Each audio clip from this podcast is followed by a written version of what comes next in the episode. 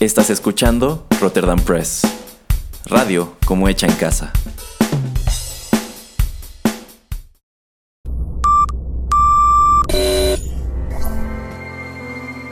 TechPili. Las nuevas tendencias y servicios en tecnología han transformado al mundo.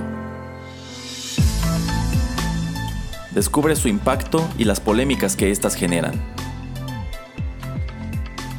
Bienvenido a TechPili. Tendencias, nuevos dilemas. El programa en donde analizamos la tecnología de manera relajada y divertida. TechPili. Comenzamos.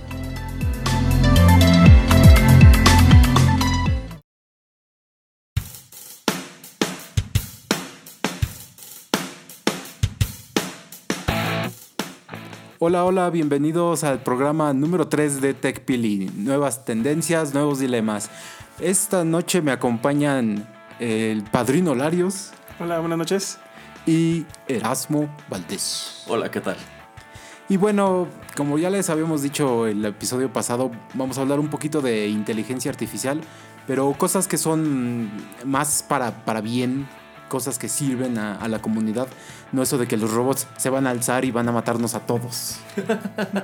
O, o estos robots a los cuales les piden autenticarse en algunos formularios del internet. Sí, no, no, no, eso, eso aquí no va a pasar por hoy. ok. Muy bien, bueno, antes eh, quería empezar con un poquito de, de lo que ha pasado eh, estos días. Y bueno, ayer, eh, por, bueno, estamos grabando el lunes, se estrenó eh, en Netflix la de Cloverfield Paradox. Y pues fue algo así bastante extraño, ¿no? Ver una película nueva de una, digamos, ya es franquicia que ahora son, eh, est- estaban estrenadas en, el cine y ahora se estrena directamente a, pues ahora sí que en la aplicación en Netflix. ¿Y qué piensan acerca de, este tipo de, de nueva, ahora sí que de nueva tendencia de no estrenar las cosas en el cine y hacerlo directamente a la aplicación? Bueno, yo creo que aquí es muy curioso porque eh, las dos películas anteriores de esta serie llegaron al cine y se distribuyeron de manera pues ordinaria, ¿no? Te presentan un avance con un par de, de meses de anticipación y tú compras tus boletos, la ves en el cine, tiempo después aparece en formato casero y este es su modelo de negocio. En el caso de esta entrega ya tenía más o menos dos años que se rumoraba su existencia. Es un proyecto que condujeron con muchísimo sigilo. En realidad existía pues noción de cuál sería la trama, pero no de cómo iba a encajar dentro de esta serie y no había una fecha de lanzamiento, ni siquiera había trailers. En realidad el primer avance de la película se dio en este comercial que presentaron durante el Super Bowl, en donde prácticamente le dijeron al mundo, esta es la nueva entrega de Cloverfield y está disponible no la próxima semana, no en un mes, en dos horas a través de Netflix y, la- allí la puedes ver.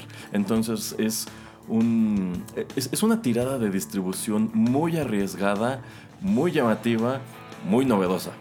Fíjate que a mí me- en lo particular me, me encantó. Sí, yo también estoy de acuerdo en que fue algo muy arriesgado, pero me, me fascinó eh, porque creo que en mí al menos despertó más la curiosidad de, no, ya es ahorita, o sea, lo tengo que checar ahorita. Entonces ya dice disponible ahorita, ya no es en, en seis meses. Entonces lo primero que hice cuando vi el anuncio fue correr y meterme a verla. Entonces creo que eso, como dice el señor Erasmo, eh, lo hace más llamativo. Este, es algo diferente también. Siempre he tenido esta, esta ilusión de que en, la- en las, en las películas nunca me digan en el tráiler qué, qué es lo que va a pasar. De, de alguna manera creo que los trailers a veces, o más últimamente, se han hecho mucho, muy, este, muy, muy delatores ¿no? de lo que va a ser la trama de una historia. Hasta hacerlo tan predictivo que, bueno, ya sabes qué vas a ver. Y en este caso creo que esta fórmula, como dice el señor Erasmo, es muy arriesgada, pero a mí me, encanta mucho. Sí, así es, como dice el padrino Larios, eh, a es- este anuncio que se hizo, pues como cuesta muchísimo dinero tener un comercial en el Super Bowl, pues fueron 30 segundos de, ¿sabes qué? Ya viste estas otras dos películas, pues cáile, eh, acabando ya que sepas quién ganó el partido, órale, métete y, pues a darle.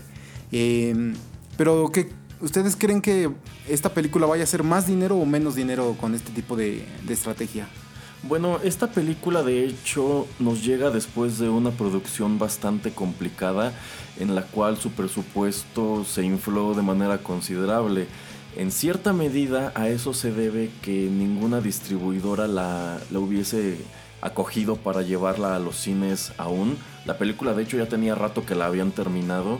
Entonces, yo no sé a ciencia cierta si siempre tuvieron la intención de dársela a Netflix y presentarla de esta manera tan súbita o en su defecto fue como un último recurso, un último recurso muy bien jugado para salvar la película de un posible desastre en taquilla. Y padrino, ¿usted cree que mm, el tiempo que la película, esta película en particular dura una hora 40 minutos? Por ejemplo, cuando uno quiere ir al cine, en lo que se traslada, en lo que hace fila y en lo que regresa a su casa, pues más o menos, si no vives muy lejos, te harás, digamos, una hora. Entonces, en esta manera de, que puedes ya estar solamente en tu casa, pues te ahorra ese tiempo, ¿no?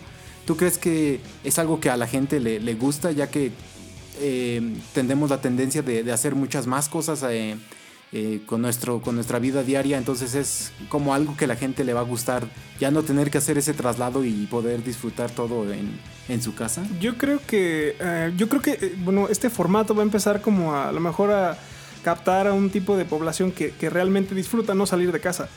Pero creo que siempre va a estar también el otro. Como Erasmo. Sí, la mano.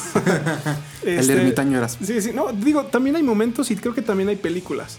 En donde tú dices, no, o sea, no, la verdad no me la aviento a irme al cine a verla, mejor la veo en mi casa y te sientes más cómodo. Pero hay unas que son Star Wars, ¿no? Este, no sé, una película que realmente tú dices, no, esta la tengo que ir a ver al cine, ¿no? Entonces a lo mejor se van a dividir pero creo que sí va a, a lo mejor a funcionar en atraer otro tipo de, de población, ¿no? Sí, Erasmo, ¿tú qué piensas?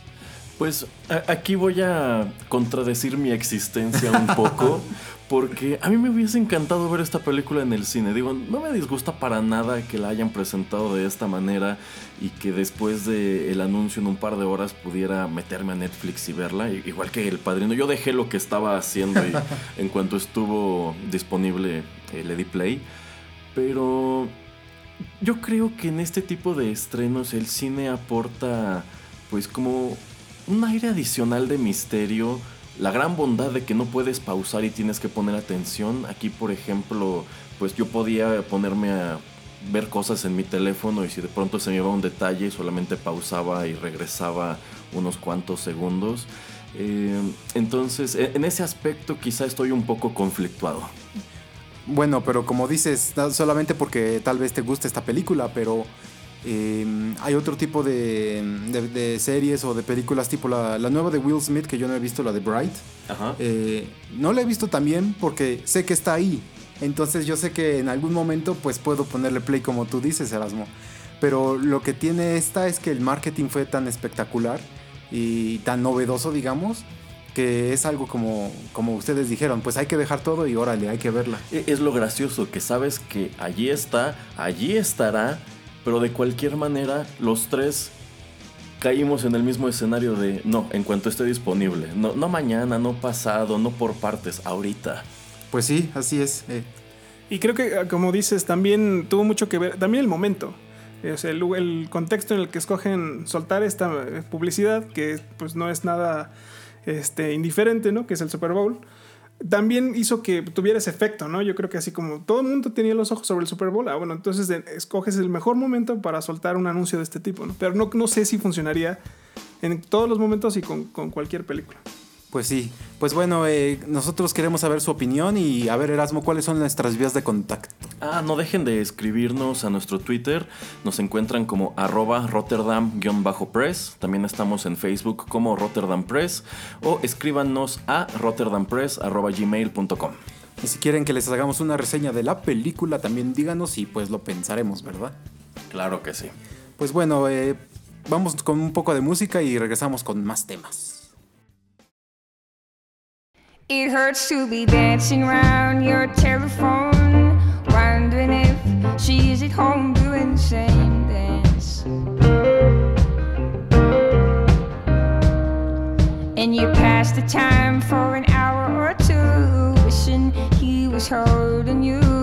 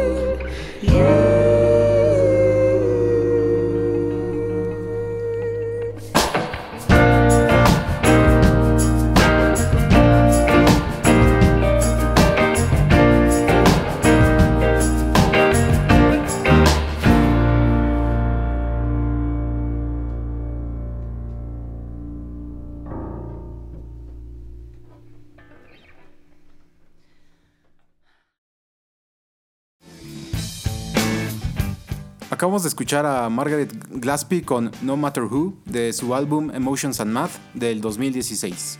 Bueno, vamos a regresar con un poco de temas acerca de tecnología y Erasmo, ¿qué es el revenge porn?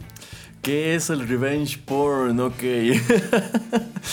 ok. Eh, Pongamos este escenario en donde eh, tú sales con una chica, te portas mal con ella y ella, para desquitarse, hace un video sexual con otra persona y se encarga de distribuirlo. O en su defecto, eh, tú para avergonzarla distribuyes uno que hicieron juntos. Así es. Bueno, y tal vez si ustedes no lo sepan, bueno, tal vez en verdad no lo sepan, pero nuestro psicólogo de cabecera es el padrino Larios y está aquí para pues hablar un poco acerca de todo ese tipo de situaciones y cosas extrañas que hace la gente con, todo lo que tiene que ver con tecnología. ¿Y por qué traigo este tema? Pues ustedes tal vez lo sepan o no, o no, lo sepan, pero en las noticias salió, y yo pensé que era choro, pero no, ya vi que es verdad, que Facebook te pide, te dice, ¿sabes qué? Mándame a mí en Facebook por Messenger eh, una foto tuya desnudo y yo me encargo de que si alguien trata de subir este tipo de revenge porn, de que no suceda. Lo quito. Pero necesito pues verte como Dios te trajo al mundo. ¿Cómo la ven? Ok. Um, es una suerte de póliza de seguros muy retorcida. sí, así es. Pero no, no era choro. Entonces yo lo vi y yo dije, no, ¿quién va a hacer esto? Pero... Señor Pereira, ¿ya le envió sus fotografías comprometedoras a Facebook? no. Stevie Mike de Facebook no me van a ver desnudo.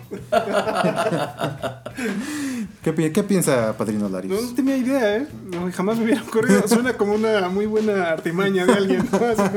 sí, sí. Sí, esto es como algo que publicarían en The Onion o algo así. Pero no, es, es verdad. Y yo quería preguntarle al padrino, bueno, eh, vemos más y más casos de, gente, no solamente adolescentes, mucha gente hace sus selfies o eso de send nudes y todo eso. ¿Y por qué, por qué tú crees que, pasa mucho eso de, de, que la gente lo hace y muchas veces no es solamente porque les pregunten, sino pues porque ellos quieren hacerlo y mandarlas y esperan lo mismo de regreso? Mira, es eh, bastante interesante el tema. Eh, creo que tiene mucho que ver con esta parte de cómo conectamos con el otro. En particular, creo que esta es una forma en la que, bueno, la, gente manifiesta, ¿no? O expresa su sexualidad. Pero creo que alude en muchos casos, no, no quiero decir en todos, pero en muchos casos, pues a una falta real, ¿no? De, generar una conexión con otra, una persona real en, un contexto no virtual, ¿no? Un contexto real. Entonces creo que la tecnología aquí juega un papel fundamental en suplir una eh, necesidad muy humana, que creo que a veces a muchos les resulta muy difícil por otros medios, eh, a lo mejor más, eh, menos virtuales, más reales, generar. Y mm, bueno, tal vez nosotros, porque somos de, digamos, una generación arriba, pero como que se ve más en, los adolescentes, ¿no? Que, que este tipo de comportamientos pasen. ¿Será porque tienen más, más apego a la tecnología? Porque pues desde que ellos digamos ya están, desde, no sé, desde niños eh, ya existen los smartphones y entonces es algo como que con lo que ya tienen que lidiar diario eh, al día al día y nosotros no. Pues sí, bueno, de alguna manera pues ya estamos hablando, no se ha escuchado los, los diferentes nombres que hay para las generaciones. Esta generación completamente tecnológica sí tiene mucho más apego a cualquier cuestión tecnológica, por ende busca manifestar cualquier aspecto de su sexualidad, de su personalidad mediante la, tecnología, ¿no? Ya incluso estamos hablando, eh, o esto ya se está hablando, ¿no? A nivel mundial sobre la diferencia que hay entre generaciones. Los adolescentes de hoy ven a la tecnología como una extensión de sí mismos, como una parte de sí mismos. Okay. Nosotros los vemos como herramientas, ¿no? A lo mejor los de una, una, generación anterior los vemos como la tecnología como herramientas. Pero el adolescente ya ve el, el, aparato tecnológico como una parte de sí. También por eso sufre mucho el, el encontrarse ausente, ¿no? De, del teléfono, de esta conectividad, ya es parte de ellos. Entonces creo que es uno de los elementos también que juega mucho, mucho, mucho peso en esto. Mire, qué interesante. Bueno, y así como tenemos a nuestro psicólogo de, cabecera, tenemos a nuestro ermitaño de cabecera. Eh, Erasmo, ¿tú, ¿tú piensas que la tecnología te ha acercado más a la gente o, o es una manera de para ti como de expresión y quitando un poquito tal vez lo de mandar eh, tus fotos desnudas que no queremos saber y nadie quiere saber nada acerca de eso. Pero, pero tú, ¿qué, qué, cuál es tu punto de vista? Híjole, es una pregunta muy complicada. Mm, ciertamente eh, coincido con lo que comenta el padrino en cuanto a que para mí mi, teléfono es como una herramienta y para mí es una herramienta que da acceso a información. A mí me encanta estudiar, me encanta leer, entonces el tener el internet, que es una fuente inagotable de conocimiento, pues es muy padre y me ayuda a obtener todo esto pues sin salir de la casa. Si nos encontráramos 30 años atrás, pues cuál sería mi recurso más cercano para tener una gran fuente de conocimiento, pues quizá ir a la biblioteca pública o inscribirme a clases de algo o tomar un curso. Eh, entonces, eh, incluso yo me atrevería a decir que esta proliferación de la tecnología incluso da pie a que la gente interactúe menos en persona o que eh, pues efectivamente se conviertan en ermitaños. Pues sí, es, es algo para mí un poquito extraño porque pues bueno, el mandar una foto desnudo yo digo que es enseñas algo, una manera, eh, eh, eres vulnerable, ¿no? O sea, estás enseñando que, que, pueden herirte si comparten ese tipo de cosas, etcétera. Y pues yo no le compartiría algo así a cualquier persona. Pero vamos, el retratar a las personas desnudas o que se retraten desnudas en realidad no es nuevo, solamente ha cambiado el acceso que tienen todos a ello, porque a fin de cuentas, trasládate a los 70 o a los 80, quizá tú podías convencer a tu pareja de que te permitiera fotografiarla sin ropa o en su defecto tú organizar una sesión en donde te retratara sin ropa y bueno, es, es material delicado, pero actualmente se ha convertido en material incluso peligroso porque a fin de cuentas si nos trasladamos al pasado, pues ok, tú destruyes este, este rollo de, de, filme o estas fotografías y allí se acabó el problema. En cambio, ahora lo, lo, que sucede, por ejemplo, con estas filtraciones que se hacen de los teléfonos de las celebridades, eh, pues allí se vuelve viral. Entonces el material se queda en el internet y ya no hay manera de deshacerse de él. Pero déjate de que se vuelva viral en internet. Si, si digamos, eh, tú, estás, tú andas con alguien eh, de tu propia empresa y la empresa tiene, digamos, mil, mil quinientas personas, pues ya con eso, con que se reparta ahí y ya todos la vean, vas a tener cierto tipo de reputación y la gente va a hablar de ti, etcétera. Entonces como que van a, no sé, es, es, eh, eh, problemático. Sí, sí, eh, pero a fin de cuentas, ese escarnio esos fenómenos, ese sensacionalismo ya existía. Si nos regresamos en la historia del rock, pues es muy famoso el video sexual que hicieron Tommy Lee de Motley Crue y Pamela Anderson, pero en aquel entonces, si tú querías verlo, tenías que comprarlo. Sí, y ahora ya. Y ahora no. ahora te, te, avisan los periódicos, se filtran fotografías de X actriz. ¿Y qué hace todo el mundo? Va a Google, escribe su nombre, alguien ya la subió. Pero el problema es que, por ejemplo, lo que tú estás diciendo, ese video sigue existiendo en internet y es súper rápido ya encontrarlo.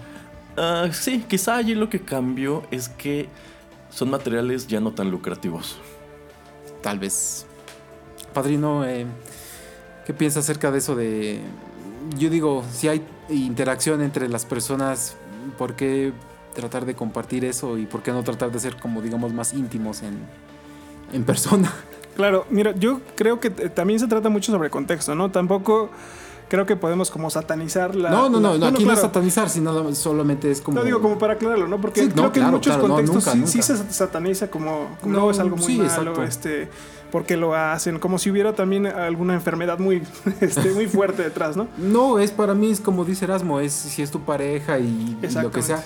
Por eso quise empezar con lo de revenge porn, porque a veces, claro. pues las relaciones terminan y, y eso pasa de que la gente como que, no sé, quiere vengarse, lo que tú quieras. A fin de cuentas no sabes en manos de quién estás poniendo eso.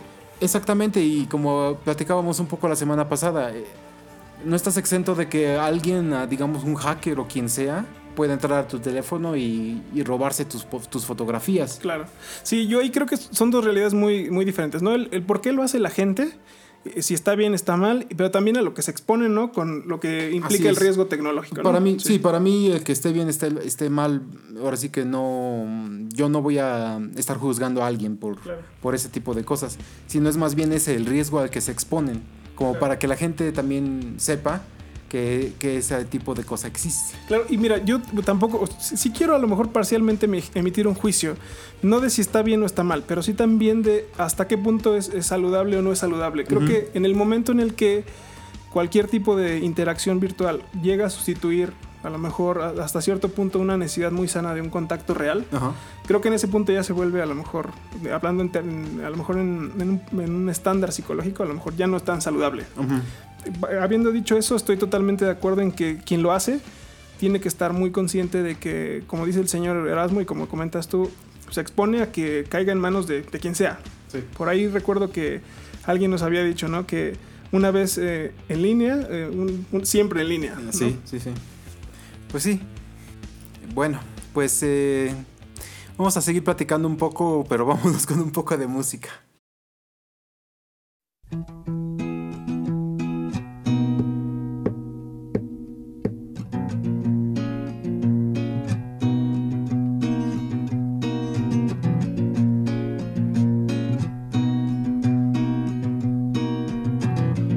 What you gonna do? What you gonna do with people like that? What you gonna say? What you gonna say that'll make them change their ways? Who you gonna find? Who you gonna find to listen anyway? And where you gonna go? Where you gonna go to try and get it straight? I once found a recipe for what to do to cure my needs. I packed some things just to what I need only bare necessities. Ask Mrs. Walsh to feed the cat. Call landlord Tate. Tell him that I'm going home where my people live. I need a little bit of happiness, yeah.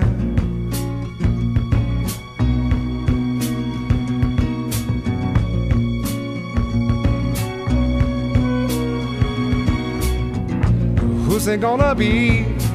Who's it gonna be who'll tell it like it is? And who you gonna blame? Who you gonna blame for all our differences? Where's it gonna end? Where's it gonna end if anywhere at all? And where you gonna go? Where you gonna go when you can't take it all? I once found a recipe for what to do to cure my needs. I packed some things just to what I need them necessities. Ask Mrs. Wash to feed the cat. Call landlord Tate. Tell him that I'm going home where my people live. I need a little bit of happiness, yeah.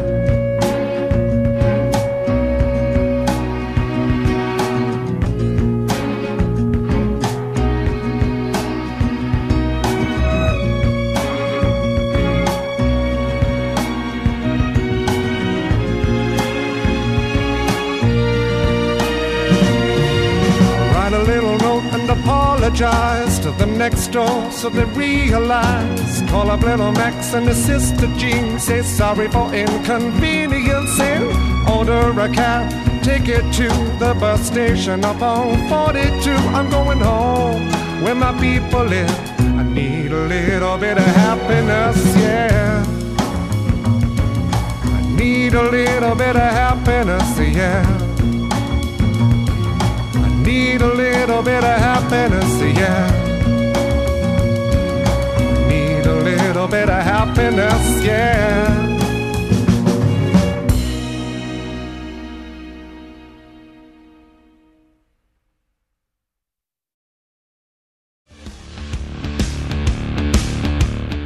Estamos de regreso y acabamos de escuchar a Jonathan Jeremiah con su canción Happiness de su disco A Solitary Man del 2011. Ah, a mí me encantan las canciones de ese tipo. ¿Ah, sí? Ajá.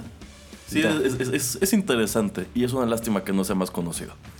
Pues creo que nada más tiene dos o tres discos. Sí, tiene muy pocos álbumes.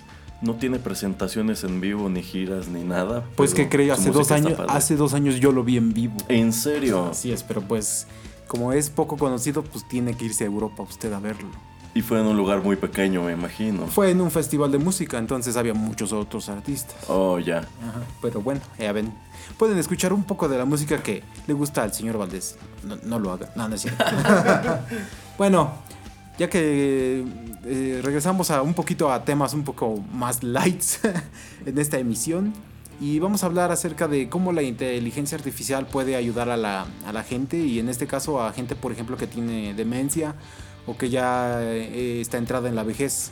Em, quiero hablarles acerca de una, un pequeño robot que se llama Paro, que es, es una foca que fue inventada en, en Japón por el señor eh, Takanori Shibat y él lo viene desarrollando desde 1993. Esta foca pues es blanca, está basada en la foca de Groenlandia. Es un robot, robot terapéutico y su propósito es verse tierno y provocar un efecto de calma en las personas. Esta foca tiene 32 microprocesadores, 3 micrófonos, 12 sensores táctiles, bigotes con sensores, puede mover su cuerpo, su cola, las cejas y los ojos. Y es em, ha habido un gran bueno, un problema que se viene digamos haciendo peor en Japón y también en Europa de que la gente está envejeciendo y por ejemplo en en Reino Unido hay 800 mil personas que sufren de demencia y dicen que para 2000, 2020, como 2025 más o menos, eh, va a ser doble el número de personas. Entonces no existe tanta gente que en el sector salud que pueda ayudarlos, como enfermeras o cuando te vas a una casa del retiro, alguien que te esté ayudando. Entonces desarrollan este tipo de robots para que pueda haber cierto tipo de apego, cierto tipo de calma en las personas para que no tengan que estar necesitando siempre a alguien que esté con ellos. Entonces, para mí este es uno de esos ejemplos de cómo la tecnología está ayudando para, para poder ayudar a, a todos en general. No sé qué tengan ustedes de comentarios acerca de este tipo de... Pues, pues es interesante, en primer lugar porque vemos que cada vez estamos más cerca de un punto en donde los robots alcanzan un grado de realismo pues muy elevado en donde eventualmente será muy difícil distinguir de un ser vivo de un eh, organismo cibernético, llamémosle. Eh, y, me parece también muy curioso que, este, que este robot, esta foca en realidad, haya sido concebida como un producto terapéutico. Es decir, no solamente es la curiosidad de que allí tienes pues una máquina que se ve y se comporta como un animal, sino que en realidad persigue una finalidad muy, muy, eh, pues muy definida. Así es.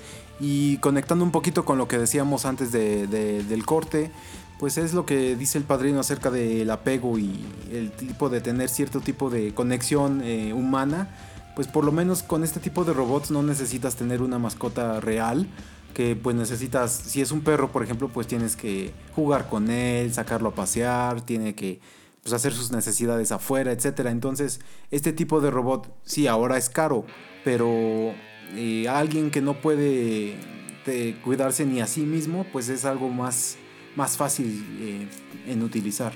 Sí, yo, yo lo veo increíble, la verdad desconocía de este proyecto. Pero se me hace increíble, pero increíblemente bueno. Eh, el, uso que se le puede dar a la inteligencia artificial para este tipo de necesidad y sobre todo este tipo de poblaciones en particular. Esa, las personas con demencia, como bien lo decías, un sector de la población que pues, demandan mucha atención, demandan muchos cuidados. Eh, en cuestión de gastos públicos es, increíble la cantidad de, dinero que se invierte en, esto y creo que la inteligencia artificial podría muy bien ayudar a, eh, aliviar un poco, ¿no? Toda esa necesidad, pero sobre todo en el sentido humano, lo interesante es cómo esta máquina puede hacer, ¿no? Que eh, se llene esa necesidad de, apego, esa necesidad de compañía. En, medio de una situación que es súper complicada, ¿no? A nivel humano, es súper complicada y súper cansada también. Pues sí, entonces es una de esas cosas que están desarrollando, eh, que están tratando de mm, hacer más, digamos, eh, usado en, en, todos los países porque como dice el padrino, es, es muy caro, es muy costoso, es mucha gente que necesita estar alrededor de estas personas. Y si ustedes entran a, YouTube a ver los videos promocionales, van a ver cómo la gente, pues sí, que tiene problemas para enfocarse en algo, les dan este, esta mascota, este robot, y empiezan a hablar con él, empiezan a acariciarlo, y entonces todo es, está muy bien pensado como para que en verdad eh, se necesite menos al humano ahí al lado de, esta persona. Y no sé, padrino, eh, ¿qué otras cosas usted creería que, que podrían ayudar en este tipo, no solamente en población, em, digamos, con cierto tipo de problemas mentales, pero algún otro tipo de, bueno, toda la gente que ya, como le digo, hay gente que, ya es más vieja, entonces necesita otro tipo de, cosas. Claro, yo en ese sentido creo que la inteligencia artificial nos puede ofrecer un campo muy amplio de posibilidades y atender muchas necesidades que tenemos a, eh, a nivel de, población, ¿no? Estamos hablando, por ejemplo, en este caso de las terapéuticas, como decía el señor Valdés. Yo también creo sobre las, las médicas, ¿no? Por ejemplo, la inteligencia artificial en las médicas. Eh, sin embargo, no sé también hacia dónde quiera dirigir esta parte de la conectividad, porque en el caso particular, por ejemplo, de la demencia, se me hace súper interesante esta parte de la conexión que hay entre el hombre y, la máquina. O sea, cómo es que emocionalmente pueden llegar a satisfacer algo en nosotros que a lo mejor damos por sentado que únicamente se puede satisfacer con otra persona. Eso me hace muy interesante. Incluso lo veo quizá como la siguiente etapa de la terapia con animales o por lo menos un giro que ayudaría a hacer de esta terapia algo pues más costeable porque a fin de cuentas si nos fijamos en estos lugares en donde ofrecen sobre todo a niños terapias con delfines o con caballos, pues estos son seres vivos, estos son seres que en un punto de su vida son jóvenes y posteriormente envejecen, que requieren cuidados, que requieren alimento, que requieren eh, limpieza y todo esto se traduce en costos para la institución que lo ofrece y esto a su vez pasa al usuario o beneficiario final. Sin embargo, ¿qué pasaría si tuvieras un delfinario con una veintena de delfines robot?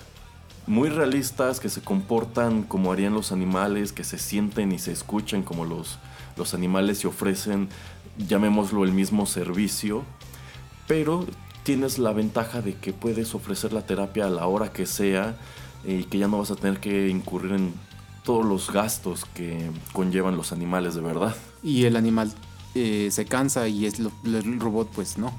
No, no, digo, lleva su parte de mantenimiento, pero es ya muy distinto y es algo sobre lo cual eh, pues el propietario o, u operador tiene control. ¿Se podría usar eh, este tipo de, robots, por ejemplo, en gente con autismo? Sí, claro que sí, yo, yo creo que sí. Eh, creo que hay muchas, a lo mejor muchos aspectos de conectividad humana en los que creo que un robot de este tipo podría ser muy benéfico.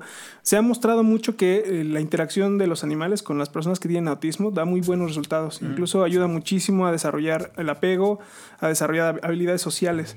Entonces creo que sí podría traer mucho bienestar, ¿no? A esta parte. Y como dice el señor Valdés, ¿no? Este, lo veo muy benéfico en el hecho de que en cuestión de recursos, a lo mejor sí va a ser costoso un robot, pero a largo plazo va a ser mucho más barato, incluso por, por ejemplo a lo mejor que, alguna mascota o algún otro tipo de tratamiento.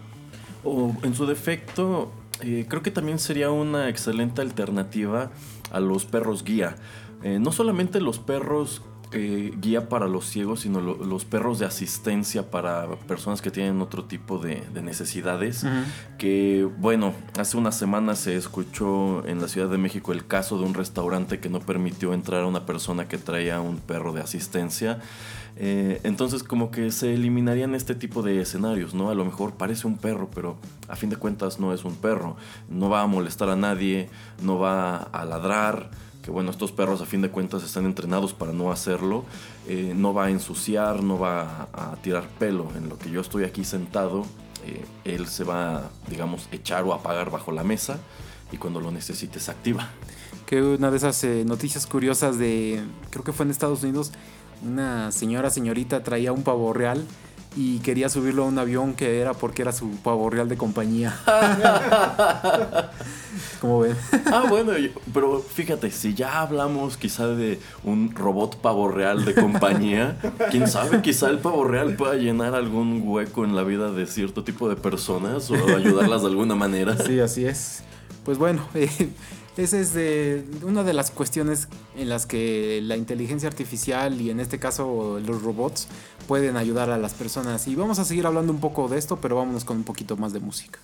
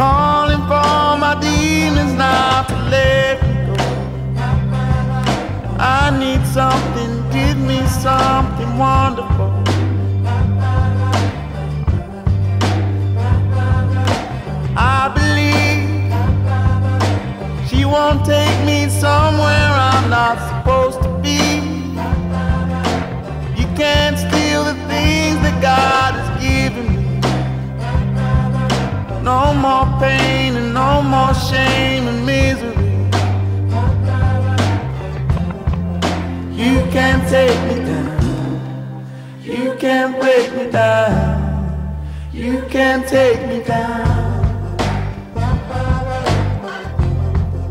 You can't take me down. You can't break me down. You can't take me down.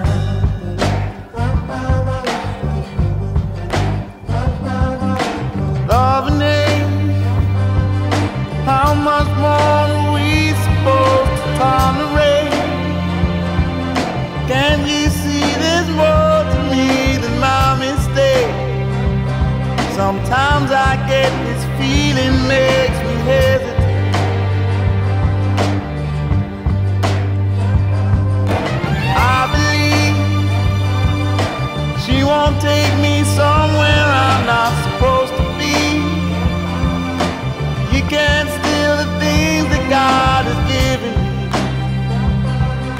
No more pain and no more shame and misery.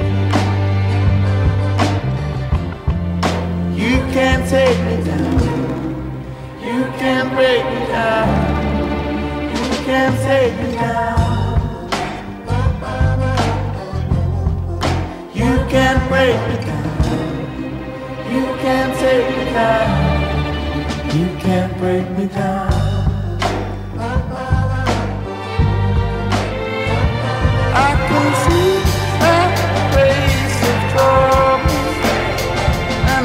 never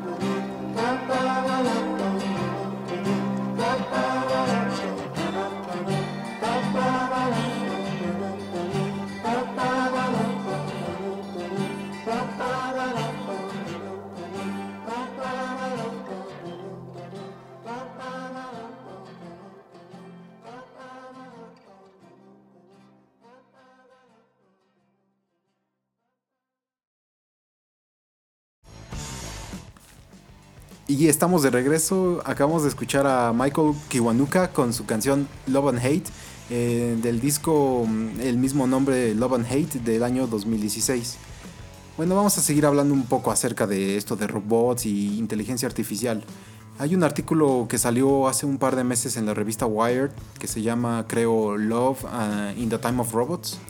Eh, nos habla acerca de otro señor japonés que se llama Hiroshi Ishiguro que hace androides desde el 2003 más o menos y el primer androide que hizo fue el de su hija de 5 años. A diferencia de esto de lo de la foca, pues el señor está muy muy enfocado en, en hacer a alguien que sea así casi casi una copia, una réplica de una persona.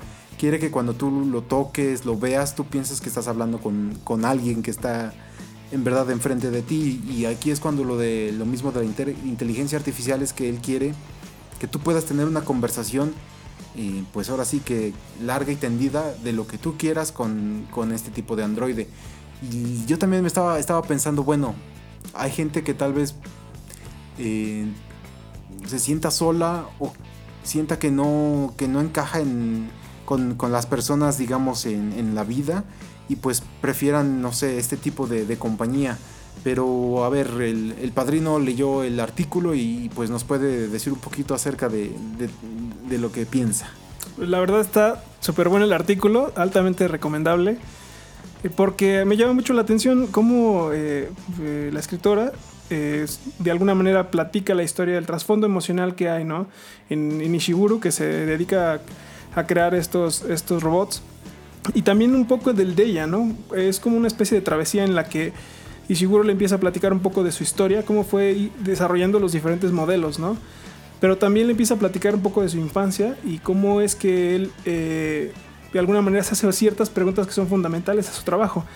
Y creo que esas preguntas son fundamentales no solo para su trabajo, sino son fundamentales en la esencia humana, ¿no? Que él se pregunta cosas como qué es el amor, qué es el alma, este, qué es la conexión entre las personas. Creo que esas preguntas son fundamentales. Y en el fondo también creo que detrás de, esto, ¿no? de, de, este boom que hay en, inteligencia artificial, eh, la robótica, los desarrollos que tenemos, van a ser preguntas muy, muy claves para los debates que se van a venir, para las cosas que, pues, que van a empezar a salir en el público, ¿no? Bastante, bastante interesante, no sé si... Bueno, nada más antes de que diga Erasmo su opinión, me hizo pensar mucho, por ejemplo, en la película de iRobot. También. Sí, También inteligencia artificial. Ah, sí, sí, sí, también. también. Y en los eh, cyborgs de la franquicia Alien. Y, iba a decir Blade Runner, pero es más o menos lo mismo. Es más o menos lo mismo, sí. Y bueno, antes, perdón, Erasmo, dinos, dinos. Ah, bueno, es que en ese tenor, a mí me llamó mucho la atención un párrafo en donde menciona la autora que uno de los principales retos que enfrentaba el creador de estos eh, robots o androides era transmitir, e-, era que estos transmitieran una sensación de familiaridad y seguridad porque, ok, tú miras las fotografías, se ven muy reales, eh, tienen muchísimo detalle, eh, las manos, cómo se les marcan las venas, cómo tienen las uñas eh, irregulares, todo esto. Pero aquí me gusta mucho cuando hace mención de que los japoneses tienen una palabra que se refiere a la presencia, porque a fin de cuentas, si tú sabes que eso es un objeto, es una máquina, un aparato. Em, ¿Cómo obtienes de ella la sensación? Supongamos que estás interactuando, que están practicando, pero ¿cómo obtienes la sensación de eh, que te transmita, no sé, una suerte de presencia animal? Eh, no sé, yo, yo creo que en algunos casos puede ser incluso un tanto inquietante, ¿no? Porque incluso te narra eh, uno de los encuentros de la, de la hija con su, con su versión androide y cómo la hija se mostraba muy incómoda. Entonces yo, yo creo que no debe ser un caso aislado, yo creo que deben, debe haber muchos casos en donde si te hacen interactuar con un androide de este realismo, pero que a fin de cuentas sabes que es una máquina, eh, quizá te cause incomodidad. Sí, de hecho hay otro tipo de robot que se usa en las líneas de ensamblaje que es muy efectivo en, ahora sí que digamos no sé en soldar o en hacer cosas que son necesitan precisión milimétrica Y cuando le preguntaron a la gente que estaba con ellos mismos en la línea de ensamblaje qué pensaban, pues decían, me siento muy raro. Entonces, después de varias iteraciones, le pusieron cara al, robot. Así nada más, digamos, unos ojitos y, y, unas cejas y una boca. Y ya con eso fue como, ya me siento como sin nada, como pues es otro, digamos, hasta, cierta, hasta cierto punto es otro trabajador. No sé, padrino, ¿por qué, ¿por qué como que le damos porque como que tenemos esa necesidad de... Animar. Ajá, o de, darle vida a lo inanimado. Claro, yo desde esta ocupé esta palabra como muy en particular por su trasfondo, ¿no? este, el, darle ánima, el darle alma a las cosas. Eh, yo creo que probablemente tiene que ver con los mismos temas que, que, estábamos hablando, ¿no? En el artículo.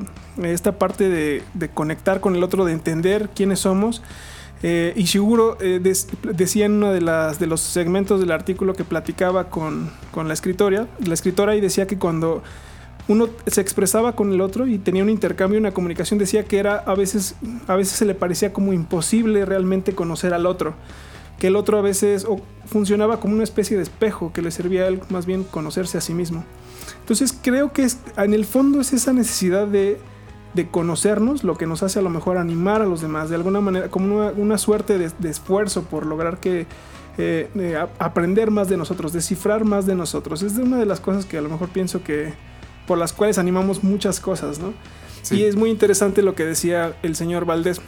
Es una de las partes más interesantes, creo, también del artículo. Cómo, cómo digo, ahorita que estamos desarrollando, ¿no? Estamos en crecimiento de esa tecnología eh, a lo mejor ahorita es un poco más difícil que nosotros nos la podamos creer, ¿no? De, ah, bueno, es una, es una persona o es algo animado. Pero más adelante, cuando la tecnología alcance niveles que eh, indudablemente va a alcanzar, va a ser la pregunta, ¿no? ¿Cómo vamos a vincularnos con, con, eso? ¿Lo vamos a llamar a alguien más? ¿Va a ser realmente una persona? Este, muchas preguntas que va a traer, ¿no? Interesantes. Que bueno, es meternos un poco en los eh, dilemas que presenta esta película de, de Bicentennial Man con Robin Williams, que está inspirada muy ligeramente en un relato de Isaac Asimov, pero en donde... En donde Robin Williams quiere ser un niño de verdad. Eh, exactamente. Pero en donde, ok, la familia tiene a este robot y ellos lo compran como un sirviente, pero a fin de cuentas eh, tiene un comportamiento muy humano, un comportamiento inteligente entonces hay miembros de la familia que comienzan a tratarlo como una persona y lo ven como alguien a quien se le debe dar quizá tiempo de descanso, incluso se le debería pagar por lo que está haciendo, cuando existe un sector, no solamente de la familia, sino de la sociedad, que está en el otro extremo, que dice, a fin de cuentas es una máquina, nos pertenece, podemos hacer lo que queramos con ella, podemos ordenar que se aviente del segundo piso de la casa, y no, hay y no debe haber consecuencia ni, ni, moral ni legal de ninguna índole porque es un aparato. Entonces, yo, yo, le temo mucho al día en donde nos encontremos con, con, ese tipo de argucias de en dónde termina la máquina y comienza el ser pensante. Pues sí, porque como dices acerca de es una máquina y puedo usarla para lo que, lo que yo quiera, eh, también el artículo nos, nos, expone de que a veces hasta los androides que llevan a las exposiciones, exhibiciones, aun cuando el robot está en la universidad con los científicos que le, no sé, están programando, etcétera, pues eh, hay cierto tipo de apego y también em, hasta cierto tipo, no sé, hay gente eh, que, tiene otro tipo de mentalidad o hasta de Mm, comportamiento como mm, de inclinación sexual de querer decir, bueno, pues este robot, este androide, em, no sé, una chica de 30 años en la que la basaron, uno de los que dice en el artículo que era una reportera muy famosa en Japón, pues como yo nunca voy a poder estar con ella, pues ¿qué crees? Pues tal vez voy a poder pedirme eh, que me traigan a mi casa una hecha un androide y entonces yo puedo hacer lo que yo quiera con ella. Y dice entonces que ya lo está viendo ahora y entonces también se le hace un problema que no sabe él cómo va a solucionar y pues yo creo que no, no tiene solución. Algo que a mí me llama mucho la atención, ¿no? No, sin, sin empañar, ¿no? Esta, eh, la dirección en la que va la, la conversación eh, alguna vez escuché que alguien decía que muchas veces nos, nos preguntábamos tanto si debíamos hacerlas, si podíamos hacer las cosas, que no nos deteníamos a pensar si debíamos hacerlas. Creo que ahorita eh, el asunto de la inteligencia artificial ya es, o sea, es algo que va a suceder, como con muchas cosas, que no, nos detenemos a, pensar si, deberían, si deberíamos hacerlas, es algo que va a ser real. Entonces ese tipo de preguntas van a ser reales. Robots animados que van a poder ofrecer placer sexual a las personas y las personas que van a empezar a buscarlas, ¿no? los, las conversaciones, los debates que van a salir a, la luz de eso, si está bien, si no está bien, si son personas, si no son personas. Creo que es, es, un tema que no se debe de, de, eludir, porque al final de cuentas nos va a alcanzar, ¿no? Como muchas otras, muchos otros temas que en algún momento apenas vislumbrábamos y ahorita ya, ya estamos teniendo. Entonces creo que de alguna manera algo que a mí me llama mucho la atención es esta pregunta en particular de qué es lo que nos hace humanos. Y sobre todo es, es, algo que va a girar en relación a las máquinas, ¿no? en lo personal, encuentro que hay muy pocas diferencias a nivel eh, estructural entre lo que sería un eh, cerebro artificial y un cerebro humano. Eh, pero, bueno, aquí van a entrar otros temas, ¿no? Como el espíritu, como el alma. La parte espiritual va a ser algo que va a saltar mucho seguramente en el futuro en este tema, en este tipo de conversaciones. Pero bueno, encaminando este rollo de los androides que encontrarían un nicho en, en el mundo pues del comercio sexual, digamos. Yo, yo, presiento que este será uno de los puntos en donde esto va a despegar porque eh, a fin de cuentas, imagínate que alguien lograra fabricar una línea de androides con el realismo que logra este señor eh, y tú pudieras comprar tu propia Scarlett Johansson para hacer con ella lo que quisieras. Y que tuvieras su voz y pudieras eh, hablar, ah, pues digamos como en eh, la película de Her. Exacto. Pero con un android. Eh, ¿por, qué? Porque si tomamos este escenario de Her que, bueno, es agarrar este, este personaje que viene en, el iPhone de Siri. como tipo de sistema operativo. Y, conferirle ya, exacto, el estatus de sistema operativo y una inteligencia artificial altísima. A, mí me es muy interesante cómo la tendencia inicial de la gente es enamorarse de ellas. Y crear un mundo eh, de, afecto virtual con todos los dilemas del afecto humano en donde es esto, estas inteligencias ponen el cuerno, mienten, se enamoran de otras inteligencias o de otras personas. Entonces, eh, traslada el mundo de Her a estos androides y no suena descabellado. Y no muy distante, ¿eh? Y no muy distante. Pues bueno, eh, vamos con un poquito más de música y ya regresamos para cerrar porque ya nos extendimos bastante.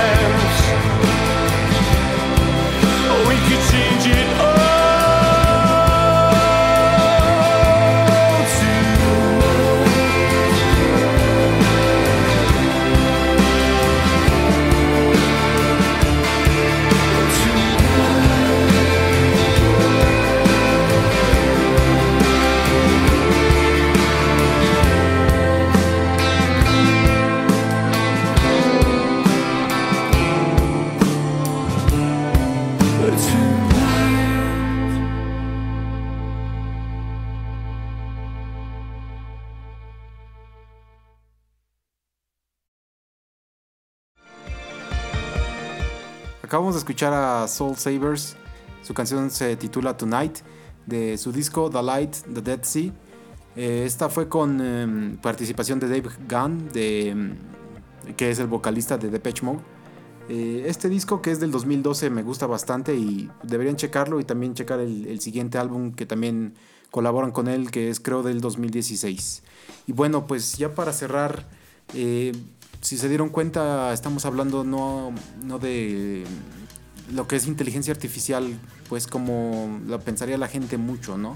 Hasta quisimos darle un otro tipo de perspectiva, otro tipo de visión y pues esperamos que les haya gustado. Eh, no sé, Padrino Lares, algo que quiera usted agregar acerca de a dónde nos dirigimos con, con este tipo de, de, de, tendencia. Pues creo que inevitablemente a que la inteligencia artificial sea una realidad y a que tengamos que enfrentarnos a muchas preguntas. Pero bueno, a lo mejor para cerrar me gustaría a mí eh, compartir que mm, a lo mejor diferente a como muchos piensan, no le tengo tan mala fe a la inteligencia artificial.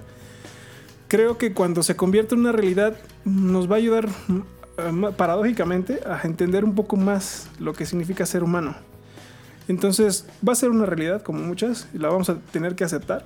Pero creo que si digo, para verle el lado bueno a las cosas nos va a tocar este, cuestionarnos más sobre lo que significa, significa, ser humano, pero también creo que va a ser un poco más, como decía este, eh, la autora, ¿no? creo que va a servir, la inteligencia artificial va a servir como una especie de espejo en el que a lo mejor nos vamos a poder retratar más, más claramente. Muy bien, muy bien. Eh, señor Valdés. Bueno, pues por desgracia cuando surgen cosas que traen cosas nuevas, siempre hay alguien que encuentra la manera de darles la vuelta y utilizarlas para cosas negativas. Ojalá no sea el caso del desarrollo eh, cada vez más avanzado de la inteligencia artificial. Sin embargo, bueno, creo que en su momento, quizá más adelante, en algún punto nos, nos, sentemos a discutir sobre los maleficios que le pueda aportar a la humanidad o que ya le haya aportado alguien a la humanidad eh, mediante, mediante ella. Pero, insisto, ojalá no sea el caso y pues muchas gracias por la grata charla. Pues sí, como dice Erasmo, ya luego les daremos ejemplos de cosas que ya la inteligencia artificial ha ayudado para, digamos, um, más que nada en la guerra. Eh, pues es donde más se usa, ¿no? Entonces podemos tener todo un programa basado en, cómo ha ayudado a desarrollar ese, ese sector de, de, nuestra humanidad o deshumanidad, ¿no? Pero bueno, pues eh, nada, no me queda nada más que darle las gracias al señor Valdés, al padrino Larios. Un placer, muchas gracias. Eh, Erasmo, ¿dónde te, encontramos? O... Ah, pueden seguirme en Twitter como arroba Fon Rotterdam. Fon se escribe con V. Oye, oye, oye. Padrino, algo que quiera usted decir, promover, no sé. No, nada. La paz mundial. La paz mundial. Muy bien. Bueno, pues eso es todo por esta semana y muchas gracias y hasta pronto.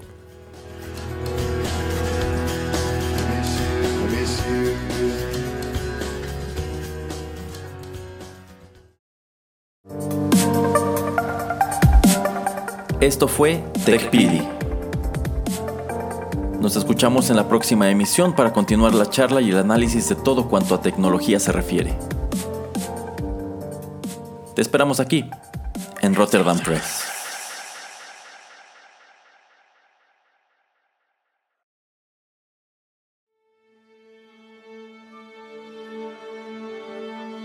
La música es la forma más pura de arte inmediato.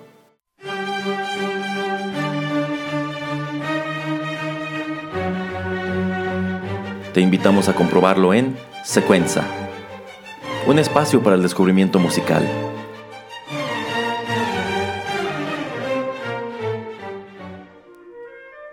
Con Osiris Domínguez y Erasmo Valdés.